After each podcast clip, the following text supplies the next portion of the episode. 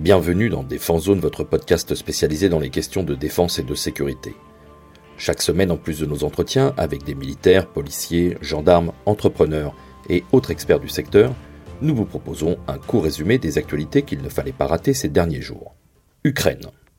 L'engagement de la France dans le soutien à l'Ukraine s'est manifesté à travers plusieurs initiatives, notamment de matériel militaire et de formation.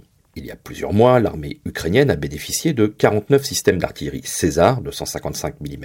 Parmi eux, 18 ont été fournis par l'armée de terre en 2022 et 12 autres ont été commandés auprès de Nexter, tandis que le Danemark livrait de son côté 19 unités.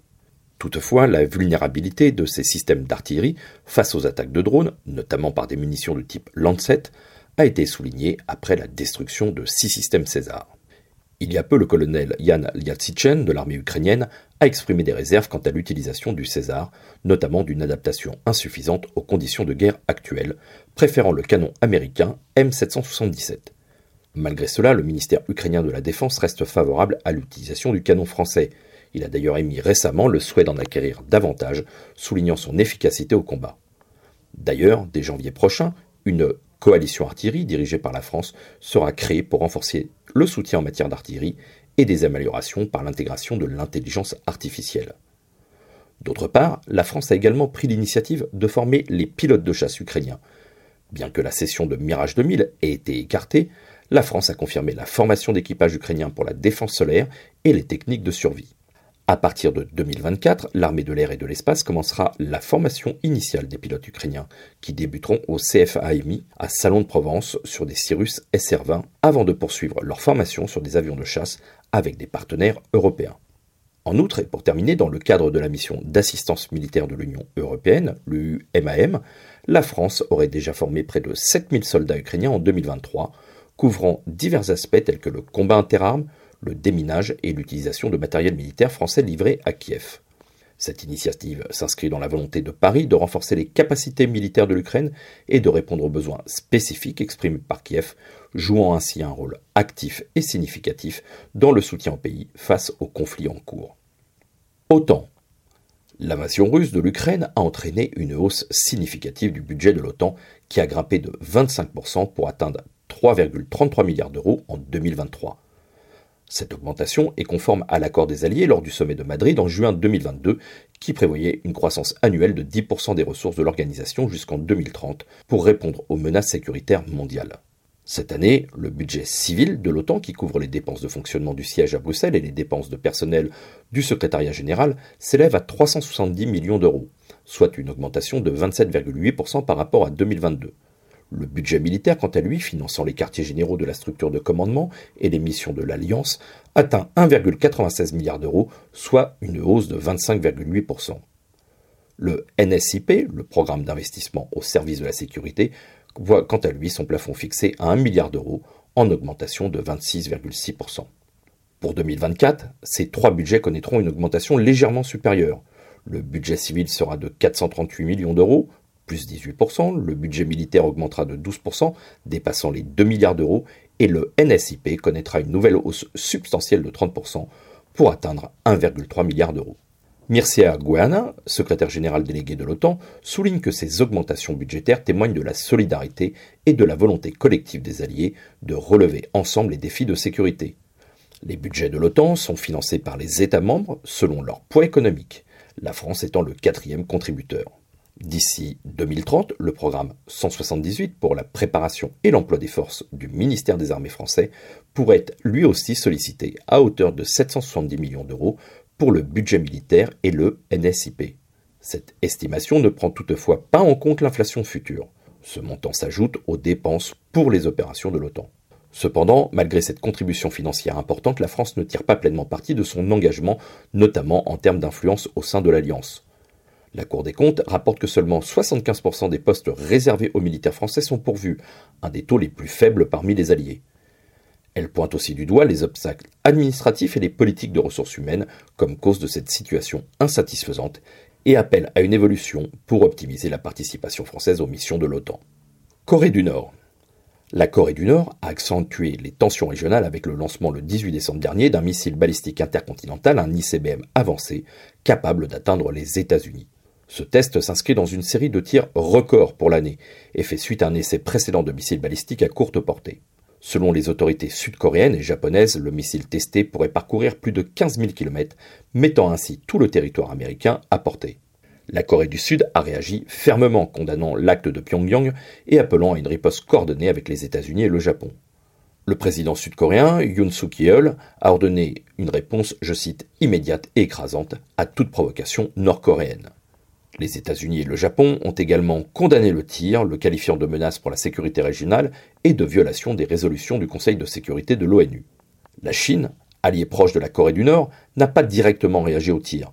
Pyongyang a réalisé plusieurs essais d'ICBM cette année, y compris un Waisong le 18 juillet dernier, accentuant ainsi son profil de puissance nucléaire irréversible. En novembre, le pays a également réussi à placer en orbite son premier satellite espion, le Maligyong 1, malgré des condamnations internationales.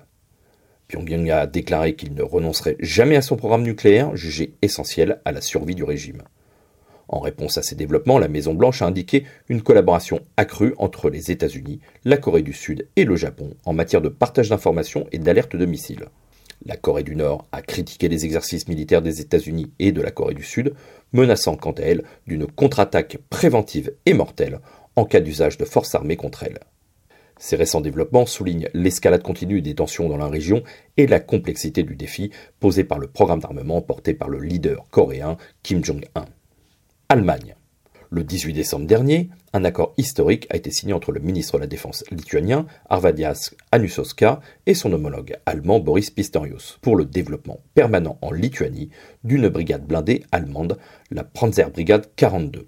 Celle-ci, formée des 122e et 203e bataillons blindés et d'un bataillon tournant, devrait commencer son déploiement en 2025, avec l'objectif d'être pleinement opérationnel d'ici 2027. Cependant, le général Alphonse Maes, commandant de la R, l'armée de terre allemande, a exprimé des inquiétudes quant à la faisabilité de ce projet dans une lettre adressée à l'inspecteur général de la Bundeswehr, Karsten Breuer. Il a souligné que l'armée de terre allemande, équipée à seulement 60%, verrait cette capacité diminuer à 55% avec la mise en œuvre de ce projet sans investissement supplémentaire. Le général Maes a également fait remarquer que l'armée manque actuellement de ressources essentielles, allant de l'artillerie jusqu'au matériel de vie en campagne. Il a insisté sur le manque de financement pour les unités de soutien nécessaires au fonctionnement de cette brigade. Ces préoccupations reflètent un problème plus large au sein de la Bundeswehr, en avril dernier, le général Maes avait déjà averti que l'armée allemande n'était pas en mesure de remplir ses obligations envers l'OTAN et était sous-équipée pour les combats de haute intensité. Le chef de la Bundeswehr a également partagé ses préoccupations, indiquant que l'armée n'était pas suffisamment préparée pour une guerre cette fois-ci défensive. Ces inquiétudes surviennent malgré les promesses du ministre de la Défense Boris Pistorius et du chancelier allemand Olaf Scholz de faire de l'armée allemande la colonne vertébrale ou la pierre angulaire de la défense collective en Europe.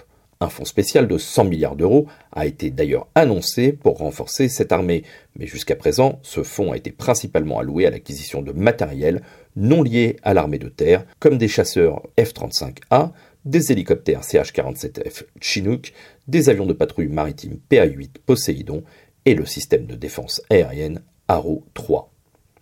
Nomination la récente réorganisation des services de renseignement français marque une étape importante dans la stratégie de sécurité nationale.